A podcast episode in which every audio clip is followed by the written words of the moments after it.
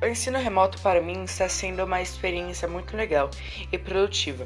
Estou conseguindo realizar todas as atividades, pois os vídeos que os professores passam são bem explicativos.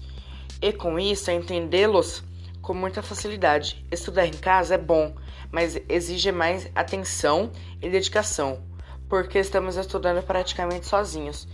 Mas que seja temporário e você não tem a, a comunicação entre aluno e professor. Não é a mesma, não é a mesma coisa que as aulas presenciais, onde estamos a oportunidade de tirar nossas dúvidas é, não só com os professores, mas com os colegas.